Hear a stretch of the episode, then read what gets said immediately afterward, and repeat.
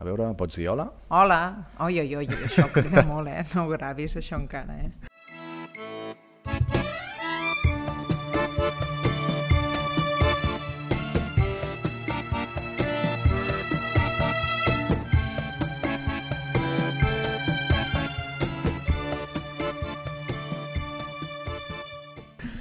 Jo crec que amb la meva veu puc... Ai, puc estar aquí. Val. amb la meva ressonància puc estar aquí.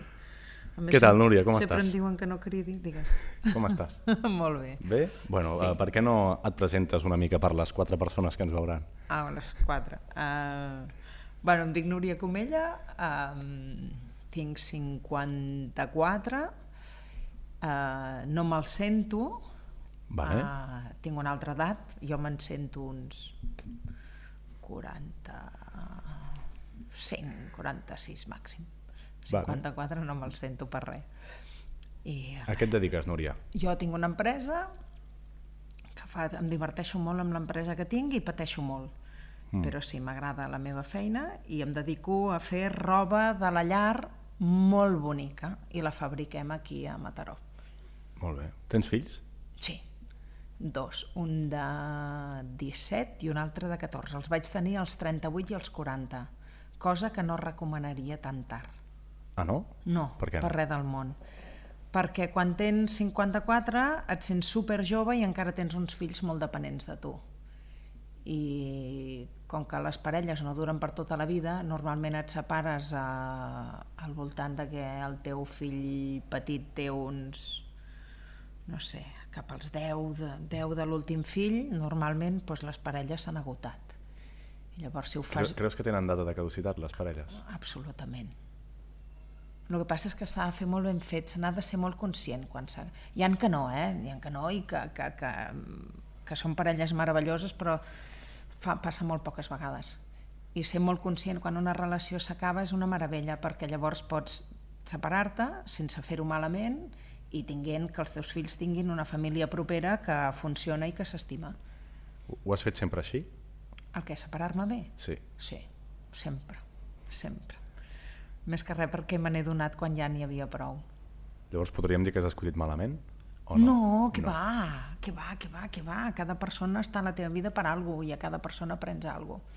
I estan a la teva vida per algo. Cada persona està a la teva vida per algo. Què és el més important que has après d'una parella teva? O de la última, de la que te'n recordis? Um,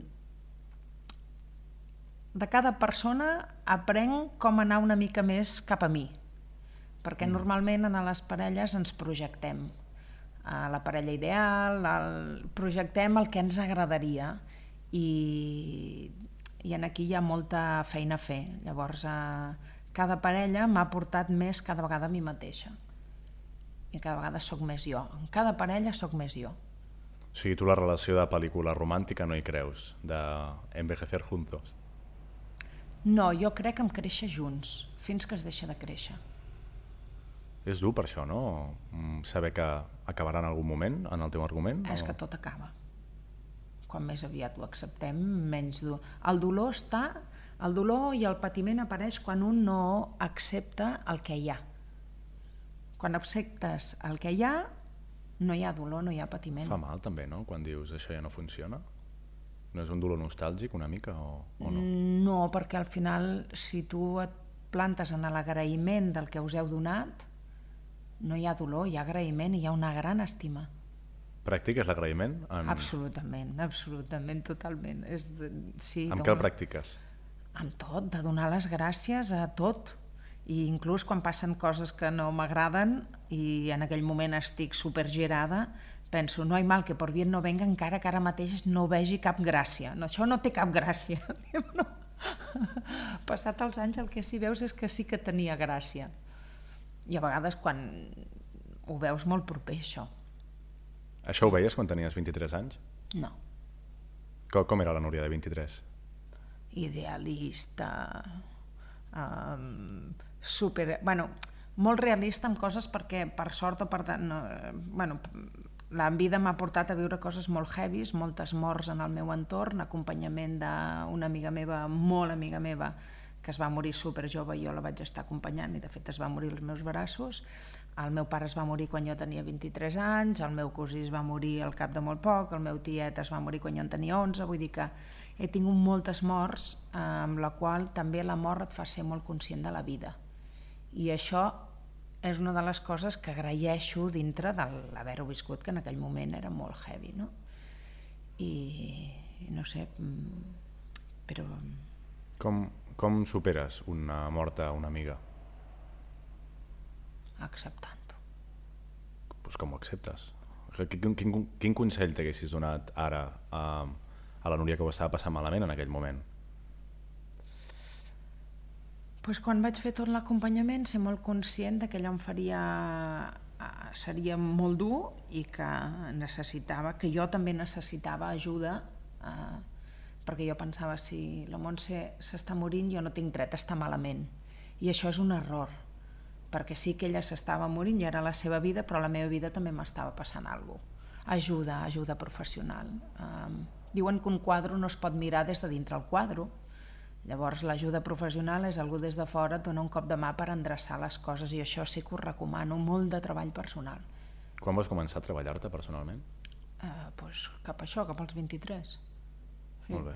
I sí, amb un psicòleg, vols dir, o alguna altra bueno, teràpia? Jo vaig fer treballs de teràpia mm, a més centres, més a estades llargues, perquè com que jo sóc d'aprenentatges intensos i ràpids, mm. i em costa molt anar a poc a poc, ara n'he pres anar a poc a poc i ara ho disfruto.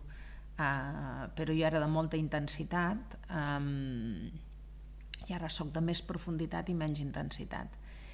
pues jo necessitava cursos transformadors i, i és el que vaig una mica anar a buscar no? i sí, val molt la pena Com eren aquests cursos? Mm, Te'n recordes? Sí, eren de treballs d'una setmana on tu treballaves, eh, tu entraves pensant que eres una persona i sorties amb molt més coneixement de tu mateix. Jo el que sí recomanaria amb el temps i més, eh, nosaltres vam tenir una sort que no heu tingut vosaltres i és que si tu no estaves molt bé emocionalment, la vida era prou quieta eh, com perquè podies anar mig tarat pel món i tampoc era greu. Ara teniu un món tan canviant i a part eh, eh, se us ha venut tanta expectativa de felicitat, tanta expectativa que et realitzaràs a la feina, et realitzaràs amb una parella, et realitzaràs anant de viatge, fas una vida ideal i aquí és tot mentida. Tot mentida. L'únic que hi ha ideal ets tu mateix, però des d'un lloc molt profund. Vosaltres esteu obligats a meditar. Però nosaltres també, eh? Uh, però diguem que hem pogut passar molts anys hi ha gent que han trobat la seva feina i més o menys han trobat la seva vida i més o menys han anat fent bueno, hi ha bastants depres de la meva edat i gent que dorm amb moltes pastilles o dorm, no sap dormir, no pot dormir seguit però vosaltres no us queda més remei, a l'únic lloc on estarà quiet tota la vida sou vosaltres. A dintre vostre hi ha quietud. I jo penso que això és el que ens permet a nosaltres també, que, que ens han canviat el món i que el món ens l'han posat... Doncs, bueno, ens hem, tota la meva generació, gairebé tota la meva generació, estem separats. Estem tornant a tenir parelles, tornant a estimar amb uns paràmetres que són absolutament desconeguts.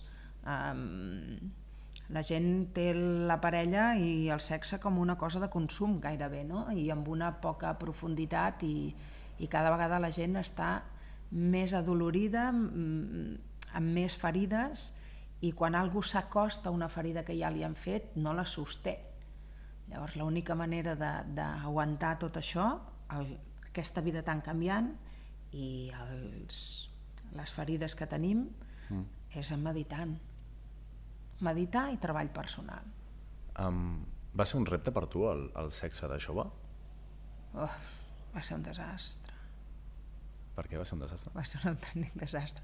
Perquè les primeres relacions van ser una porqueria, perquè no hi entenia, perquè jo puc dir que l'he disfrutat a partir dels 50, quasi. A partir dels 50? Sí. De veritat, de veritat, de veritat, sí.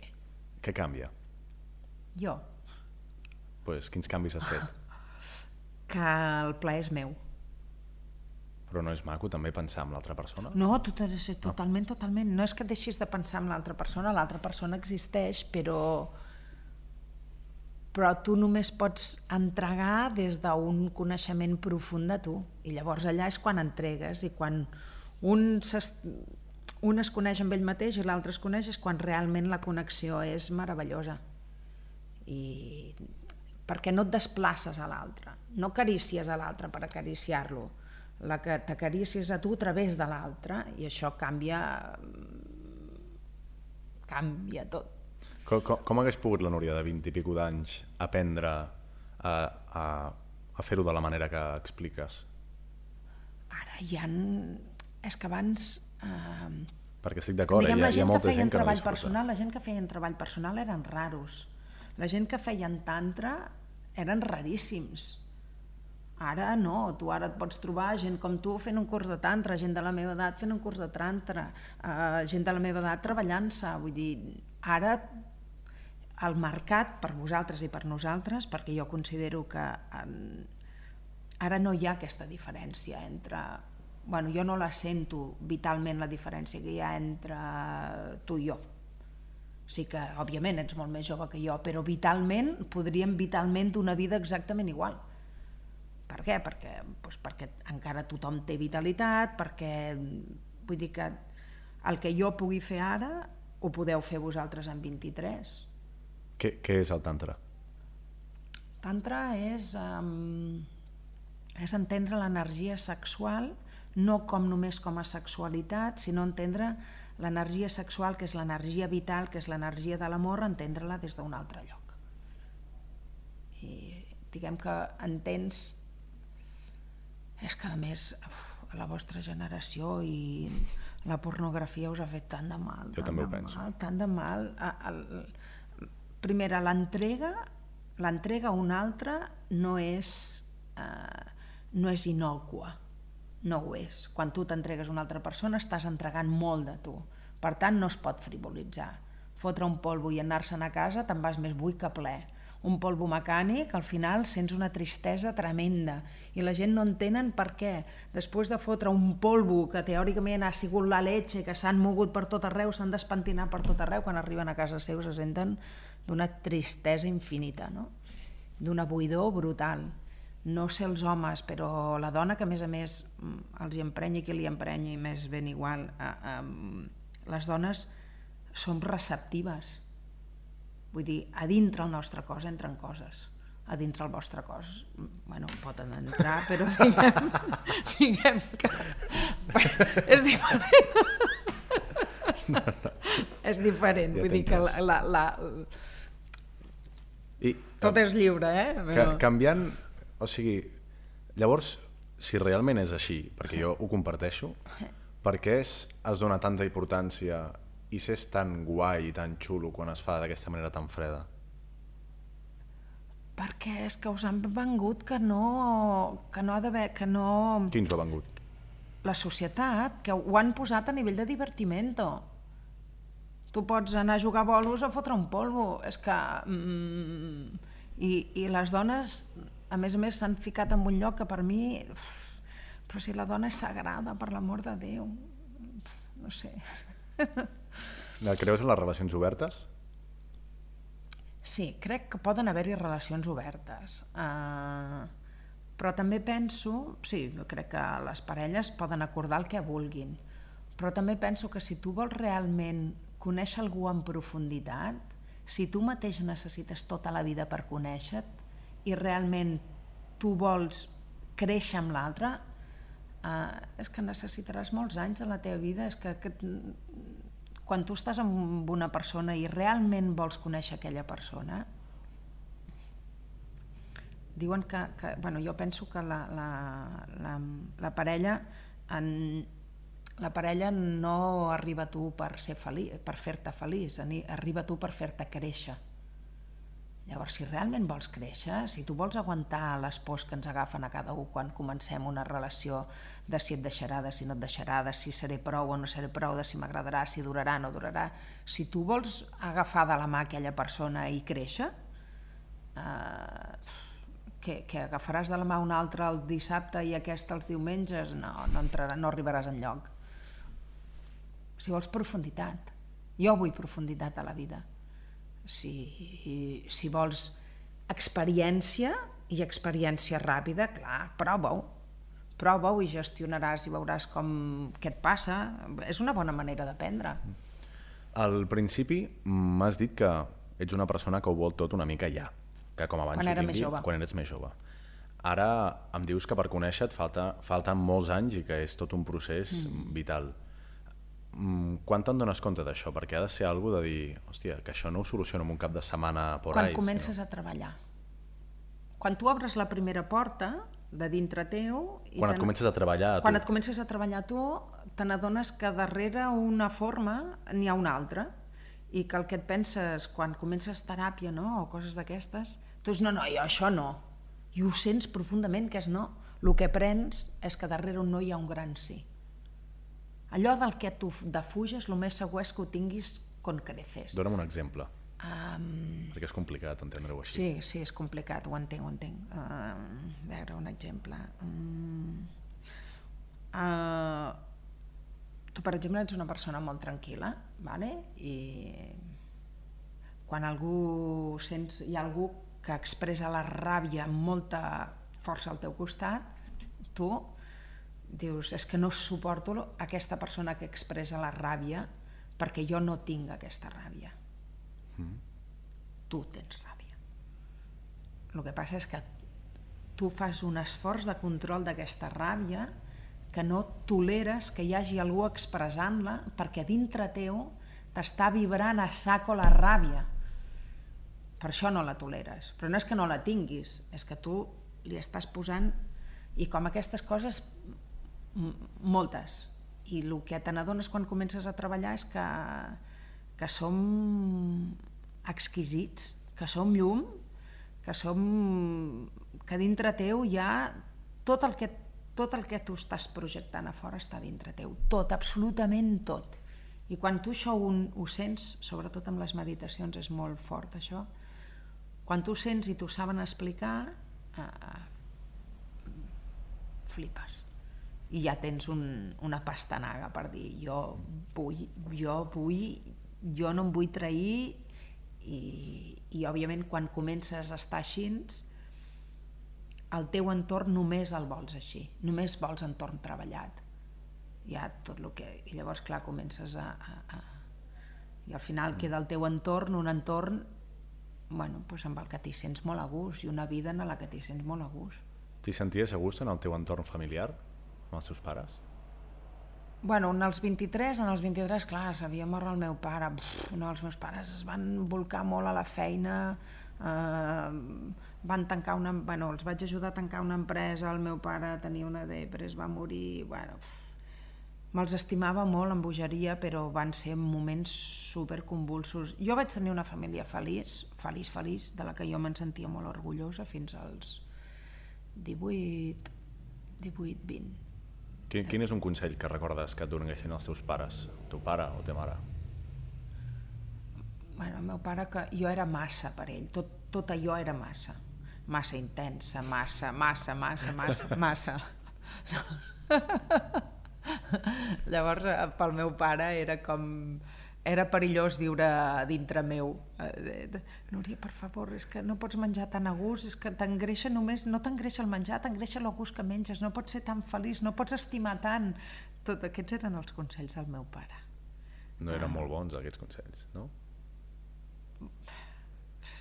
no ho sé, si ara ho miro en perspectiva, amb el treball que he fet ara no és el massa, sinó el massa, el que té, i la intensitat, el que té és que et treu de tu i et posa en un lloc, eh, sí que hi ha molta, molta excitació de vida, però al final eh, no és vàlid, amb el temps no és vàlid perquè una cosa és eh, viure amb una alegria profunda i l'altra és viure amb una excitació constant o voler sentir-te hiperviu. Vull dir que no, que ha sigut un bon consell. I la meva mare sempre m'ha acompanyat moltíssim. Vull dir, la meva No, a ma mare no li feia cap por la meva energia, ni no. no, no. Els teus fills són tan enèrgics com tu? El meu fill gran, molt, sí. I la meva peque té la profunditat eh, eh, instal·lada en el cos. El que jo he pres, he hagut d'aprendre, la meva filla petita ho té integrat. És brutal, és una rateta sàvia, preciosa. I el meu fill és enèrgic. eh, Li dius que és massa enèrgic? no, només li dic, no, el que li dic és que sigui molt conscient de què passa amb la seva energia. És a dir, tu quan entres en un lloc i entres amb una energia, eh, això els hi dic a tots dos, eh? L'energia és un volum que tu vas per la vida, pots anar amb un volum alt o amb un volum baix. El que has de saber és quan el vols fer servir i ser molt conscient de quan estàs donant gas.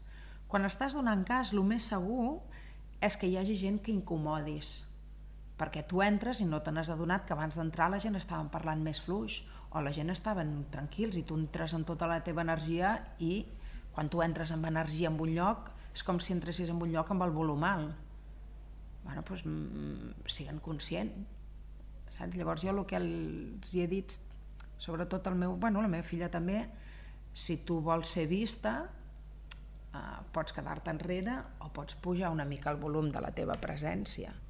I en el Mateo li dic tu tria eh, amb quin volum. Me, jo te, el que et recomano és que llegeixis quin nivell d'energia allà, hi ha allà on entres. I decideix si vols estar igual retirar-te, que quan baixes l'energia en un lloc és com que et poses més observador de la situació. Però també no sempre hi ha gent que està observador perquè no s'atreveix a donar volum. Dic, pues tria, què vols? i quan aprens a jugar amb això és molt divertit. Um, per retar-te per retar una mica a, a l'argument, no és una manera de vendre una mica com que t'has d'adaptar a com sigui el teu entorn? no t'has d'adaptar tu vol, has de, pots jo el que et dic és que no entris en un entorn inconscient entra i decideix no entris amb la teva energia pensant que aquella és l'energia En base al volum dels altres. Tu- sí, però tu decideixes no, jo vull entrar amb la meva energia a tot arreu vale? passaran coses tant si és baixa com si és alta eh? Vull dir, passaran coses sempre passen coses en el, en el moment tu pots triar, no, doncs ara doncs no, no, vull, vull observar, vull estar mirant, vull... Doncs observes. I a part te n'adonaràs tot el que et passa quan observes, quan et pares, i és molt divertit. Tots tenim un observador dintre, que és la consciència. Quan te n'adones que tu no ets els teus pensaments i ho veus claríssim que no, que no ets, els, no ets el que penses genera el que sents i tu no ets ni el que penses ni el que sents, les emocions, no ets tu. A darrere hi ha algú molt més potent, que és aquest... Això ho pots sentir-ho si prestes una mica d'atenció mentre ara parles, vale? pues tu ara m'estàs escoltant, vale? pues tu, incla, encara que tu estiguis parlant, quan tu parles hi ha una part de tu que està siguent observador de la conversa, observador de tu, i si pares més atenció pots, pots ser observador de tu, del que dius, i observador del que sents. Vale? Dir, vale, estic tranquil·la, i a més a més, saps? I, I a més a més puc estar parlant mentre estic pendent d'on estic. Que això és molt divertit. I difícil No, d'aconseguir, dic. no, No? no, amb un mes de meditar ho tens. Molt bé. Um, anem de la tranquil·litat una mica a, a, a quan surts de festa. Explica'm la millor festa, com seria o com ha sigut la millor festa de la teva vida. I amb quants anys? Aquesta, la que recordes. Aquesta. Sí, sí, sí, aquesta... No, estic recordant, estic recordant... Jo, tota la meva vida, jo no he begut mai. Per què? Eh, Ni m'he begut ni m'he drogat. I en el meu entorn, a la meva època, eh, va ser la bomba, va ser la bomba. Es, va drogar, es drogava moltíssima gent, eh, perquè jo els hi deia que el dia que es divertissin més que jo, riguessin més que jo i es llevessin millor que jo, aquell dia em drogaria tres vegades més que ells. ni es divertien més que jo, ni reien més que jo, ni es llevaven... Bueno, per, per descomptat que es llevaven molt pitjor que jo, no? Jo només havia de dormir, tornar a menjar i jo em sentia bé. I a mi el descontrol, eh, per exemple, alguna vegada que havia provat de fumar algun porro, eh, jo això de fumar, començar... Uf, que bé, havia, jo he tingut atacs de riure amb, amb, amb, amb Maria que te mueres, que dius, ara, ara se'm trencarà el pit de riure de veritat, se'm patarà, és veritat. Però dic, vale, ara prou. Ah, doncs pues no. No, prou quan jo... No, prou no, allò va. Va fins que se't passa. I a mi això no m'agradava gens.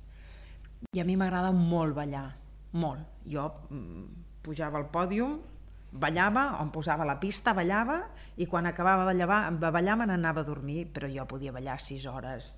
Jo sortia... No m'agradava sortir amb les converses de copes, precopes, m'avorrien soberanamente, vull dir, se'n feien suporíferes i si algú havia begut i ja la conversa era pastosa, la trobava suporífera... Es feia el jo mai mai, aquestes coses que es feien o no? El jo mai mai, aquest que després sí, exacte. veus o quin jo... Es feien jocs o no? Home, jo als 16 sí, havia jugat a la passeta, però... Saps quina era la passeta? No, no sé quina era. Bàsicament perquè ja no n'hi ha de pessetes. Però sí, la passeta. Ai, era molt divertit. Et posaves les mans així uns a sobre els altres i anaves passant la passeta així i a qui li queia havia de triar qui li feia un petó. Uh, sí, és una botella però Exacte, amb més era contacte, una botella, no? sí, més contacte. No, jo el Mai Mai jo l'he pres de la cançó que me la va traduir, m'ho va explicar la meva filla i la cançó del Jo Mai Mai uh, no sé de qui és. Uh, sí, jo sé quina és però tampoc me'n recordo. Sí, sí. Sí, bueno, dels Manels, em sembla? Pot ser, no sé. Bueno, d'uns d'aquests.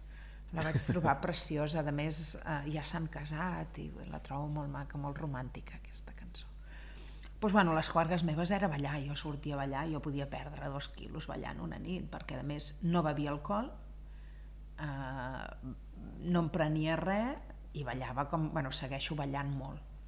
Has estat més soltera o més en parella? Eh, no, he estat més en parella. Els entremitjos... Jo faig dols... De quan? Uh, els meus dols solen durar... Com he enamorat i s'acaba, em sol durar mig anyet, vuit mesos, que no... no, no Estic d'acord. Que no, hòstia, no, no, no, no em ve de gust abraçar ningú. Vull dir, necessito...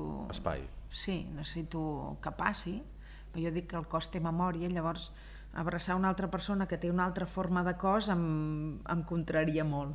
I fins que no oblido, jo, fins que no oblido allò, tot, els petons, tot, que, que saps que puguis obrir els ulls i diguis, ah, vale, pues sí, uns, això, uns 6-8 mesets. Hm. Um, I, sí, digues, digues. No, i, i, i les històries, per, si no m'agrada la persona, jo haig de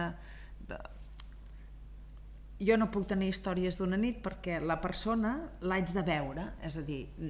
Conèixer. Quan, no, la primera conèixer-la, però quan em lio amb aquesta persona hi haig, poder, haig de poder tancar els ulls i l'haig de poder veure. Per tant, necessito estones de parlar, per veure els ulls, per veure la cara, per, per haver abraçat més d'una vegada, perquè no em sorprengui res.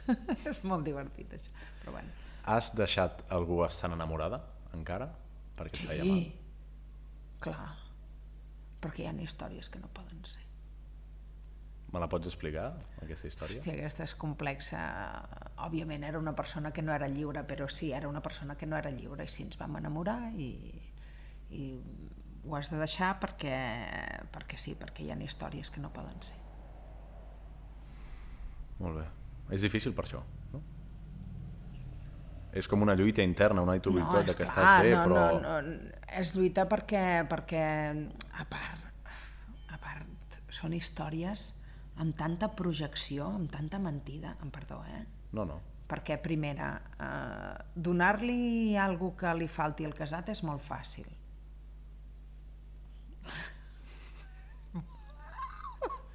Joder. és molt fàcil. per tant, vull dir, no? millor en aquest... Ets una bèstia. vull dir, el millor no és no liar-t'hi perquè no porta Té, res. Saluda TikTok un moment. Però escolta'm, això no m'ho traguis de context. Eh? Bueno, escolta, m'ho has dit tu, i m'ho expliques. Però ho has de fer més llarg. es farà viral, cabron. Això viral. Bueno, ara, ara no sé com continuar. Ja t'ho dic jo. No, va, ho, re- ho, ho, Va. la, ho reformulo, eh? Va, Vull dir, que, una, que les parelles normalment... bueno, és molt fàcil. Les parelles normalment, quan porten molt de temps, s'han deixat de mirar, s'han deixat de cuidar. Si han tingut fills, el més segur és que després d'haver fet... eh, Perquè quan tens fills et converteixes en un equip de treball.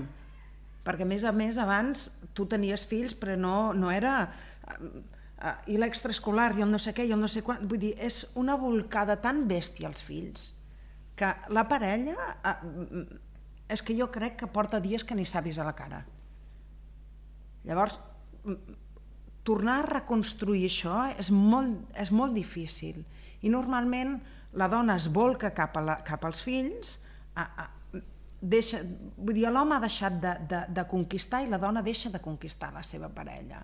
Llavors surten, surten les dones casades, és fàcil donar algú que no li dona la seva parella tant amb un home casat com una dona casada. Per què? Perquè és que porten molt de temps, perquè de cop algú se les mira com feia temps que no se la miraven i com tinguis una mica de connexió emocional amb l'altra persona i t'hi sentis a gust i et posis a- d'aquí a, a tenir alguna cosa, és molt fàcil. És molt fàcil. I és molt fàcil que, i a més són històries que no són veritat, vull dir, això ho has d'afegir. És molt fàcil, però són històries que no són veritat, perquè hi ha una projecció total. Ni tu pots...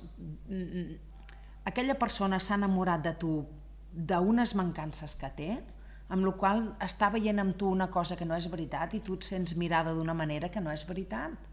Que allò passat a la realitat no serà així. No serà així. Llavors, jo aconsello gent lliure, quan et va costar mm, adonar-te que no era així? tot i sabent-ho em vaig liar, eh? Però bueno, uh, eh, quatre mesos. Bueno. Perquè quatre mesos ja ho saps, però és igual, estàs enamorat, estàs amb les endorfines, amb l'oxitocina, totes les hormones estan, vamos, fent la vertical pont per dintre teu. Llavors fa... Va, una més.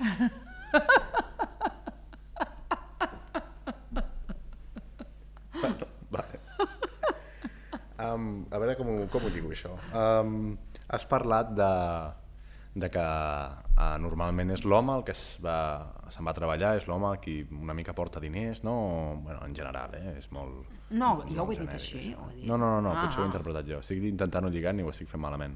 La pregunta que et vull fer és, uh, tu, no sé si preguntar-te si tens, però has tingut diners, una època pròspera econòmicament? Sí, però fa molts anys, quan tens empresa, deus més del que tens. Empreses petites com la meva, és...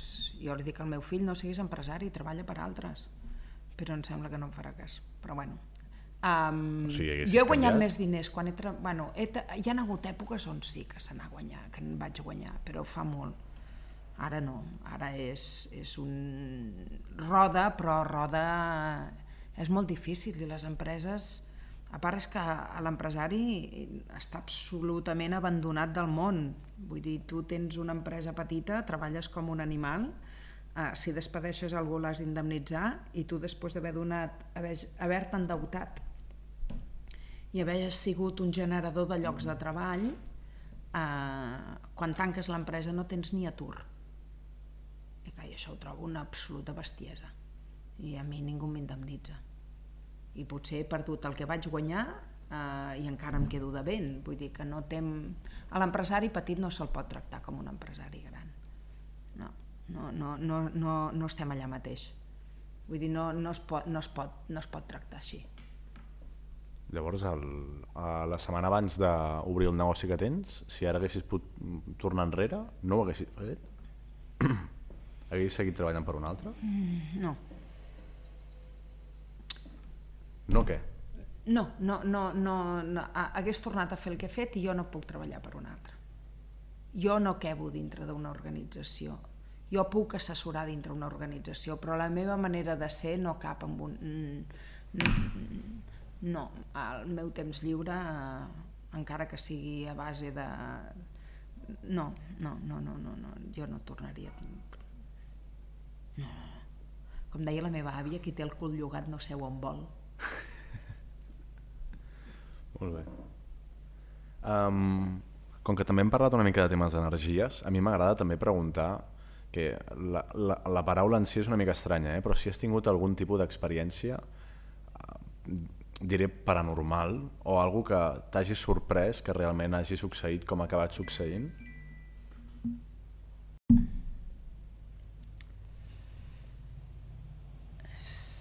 Bueno, hi han sincronies especials a vegades. Uh, És complicat, eh? Potser, potser no, no, no, no, no sé si no et ve o estàs intentant escollir.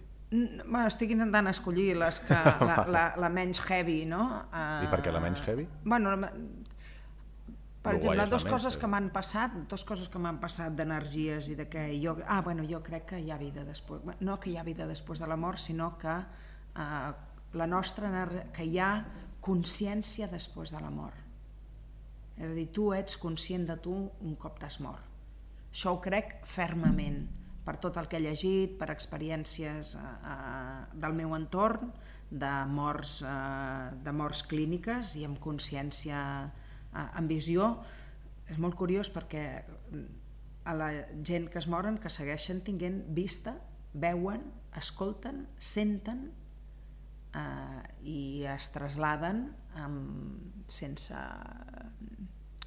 que les parets físiques no existeixen. I això és així, eh? això ho crec. Eh, hi ha un doctor, que no me'n recordo el nom, que, que era un, és un, un doctor del clínic que ha fet molts estudis sobre el tema i si llegeixes l'Elisabet Kubler-Ross i jo ja- això i experiències personals, sí, n'he tingut dos quan es va morir aquesta amiga meva que he dit que es va morir als meus braços.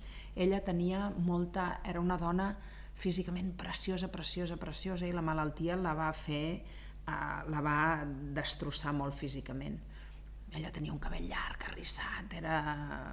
havia guanyat mig Miss Patxaivis en aquella època que hi havia dones molt guapes, doncs ella l'havia guanyat i l'enfermetat la, va, la va destrossar molt físicament i ella era una cosa que li, li dolia i li sabia molt de greu. Quan ella es va morir hi havia una foto penjada, clavada a la paret, eh, i en el moment en què ella va deixar de respirar, aquella foto es va deixar anar de la paret i ens va caure als peus, va, va relliscar de la paret i ens va venir contra els peus, els que estàvem allà. I és la foto que ella està més preciosa, que és amb la que va guanyar l'any que va guanyar Miss Ibiza. Aquesta una. I l'altra, quan es va morir el meu pare, que es va morir el ple mes de gener, eh, amb totes les finestres tancades, jo em vaig quedar a dormir al llit amb la meva mare, on sabia on vaig trobar mort el meu pare, i jo em vaig quedar allà i la meva mare es va dormir, jo estava desperta i al, al voltant del llit hi havia dos parets que tenia cortines. Pues les cortines tocaven al llit i era ple mes de gener, estaven les finestres tancades. Jo per baixar del llit vaig haver d'apartar les cortines perquè tocaven al llit. I això és així. Llavors, eh, jo hi crec.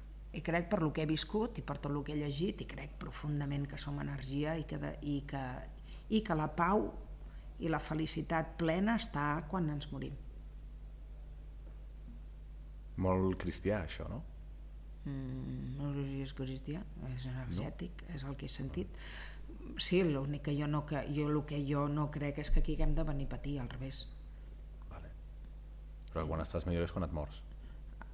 Més tranquil. Felicitat eh, eh, complerta. Complerta. Bueno, jo penso que mm, eh, el sexe també ho dona això. Sexe i mort. Molt bé. Sí.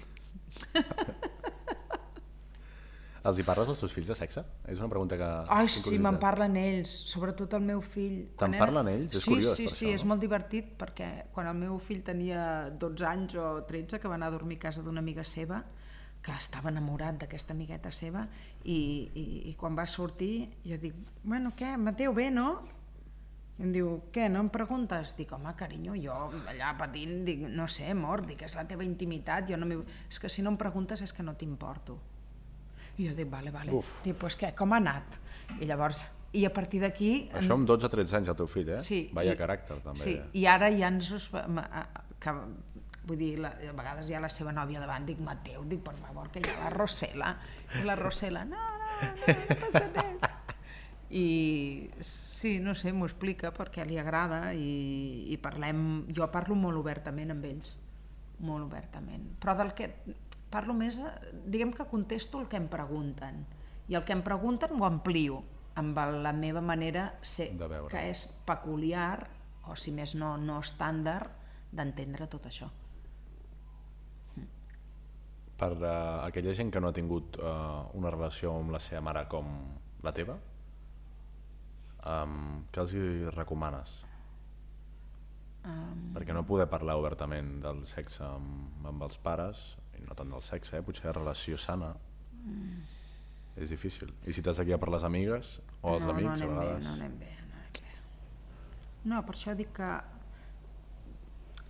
a- abans els capellans tenien la funció de guies espirituals i la gent el que adoptaven anaven en allà i creien i els hi treien els dubtes i se n'anaven cap a casa d'una manera molt malaltissa perquè jo no crec en, com, com amb l'educació cristiana. Hi han valors que penso que són transcendentals, que és la compassió, el rendir-se, rendir-se des d'un lloc molt bonic, la compassió, l'amor al pròximo, tot això jo hi crec moltíssim, però els consells que donaven eren patètics.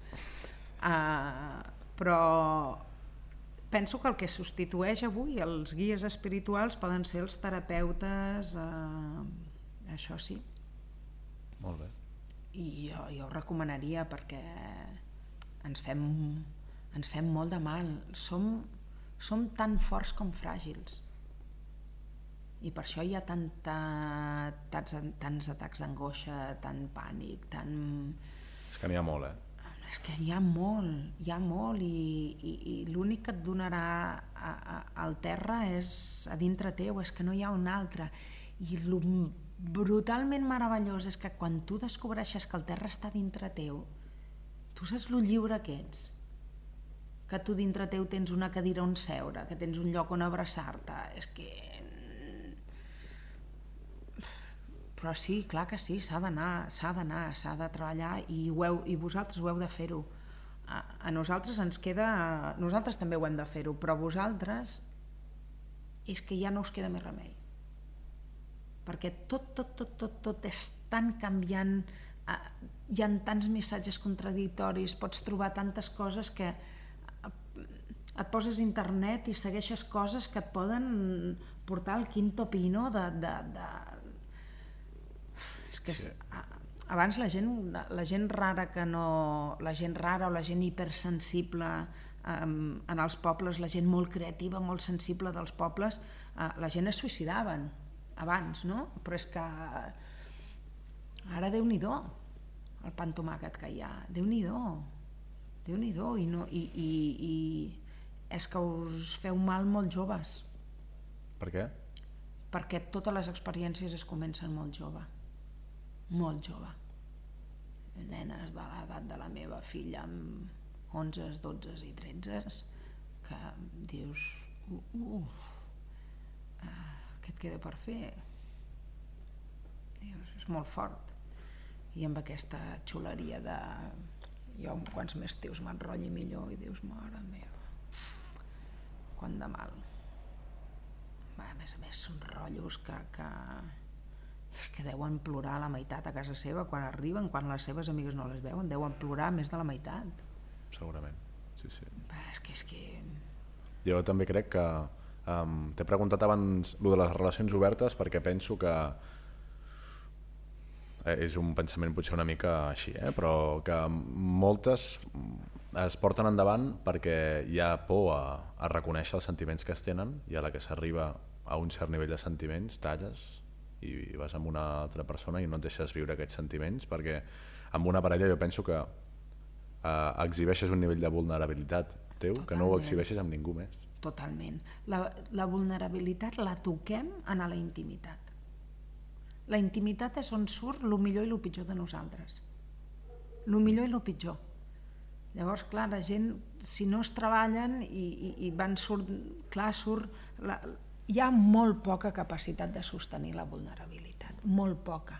Però és que darrere la vulnerabilitat hi ha la força. És on hi ha el sostén, és on hi ha el... Està allà darrere. Però si no la travesses et quedes en la por. La por té tanta por que quan t'hi acostes marxa.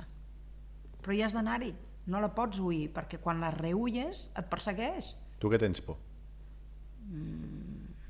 Jo sempre a patir. No m'agrada patir. patir. Sí, patir, patir és horrorós.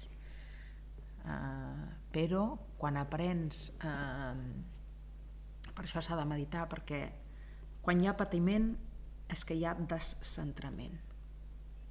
Quan tu estàs centrat a tu, fas fora els teus pensaments, fas fora les emocions i et quedes en tu, allà no hi ha patiment. Quan estàs patint és símbol inequívoc que estàs descentrat, que estàs fora de tu. Però no saps que estàs fora de tu si no has après a estar-hi. I aprens a estar-hi amb la meditació. Molt bé. Jo sempre, la última pregunta que faig als meus invitats és que si jo d'aquí fos la Núria de 23 anys i tinguessis 30 segons per dir-li alguna cosa, que què li diries? 30 segons, eh? Bueno, o 45 no passa res. O un consell. No, a vegades, mira, quan, a, a, quan et fas gran i, i hi ha gent al teu entorn que es moren, no? penses, hòstia, si em morís de cop, què els hi diria als meus fills? Que seria la Núria de 23, no? Que, Sí. qui, quin resum els hi faria, no? És molt difícil, però tindria alguna que veure amb, amb que tot el que necessiten ho tenen a dintre. Tot l'amor que necessiten, tota la il·lusió que necessiten, tota la vida que necessiten, tot està dintre d'ells. Els hi diria això. Molt bé. Doncs pues acabem aquí, si et sembla, si no vols dir res més. No, que m'he divertit molt. Però vés al tanto el que talles, no treguis de context, eh? Dels senyors, senyors i senyores casats que són molt fàcils de donar-los alguna cosa. Eh? Fes una palmada i tanquem amb això.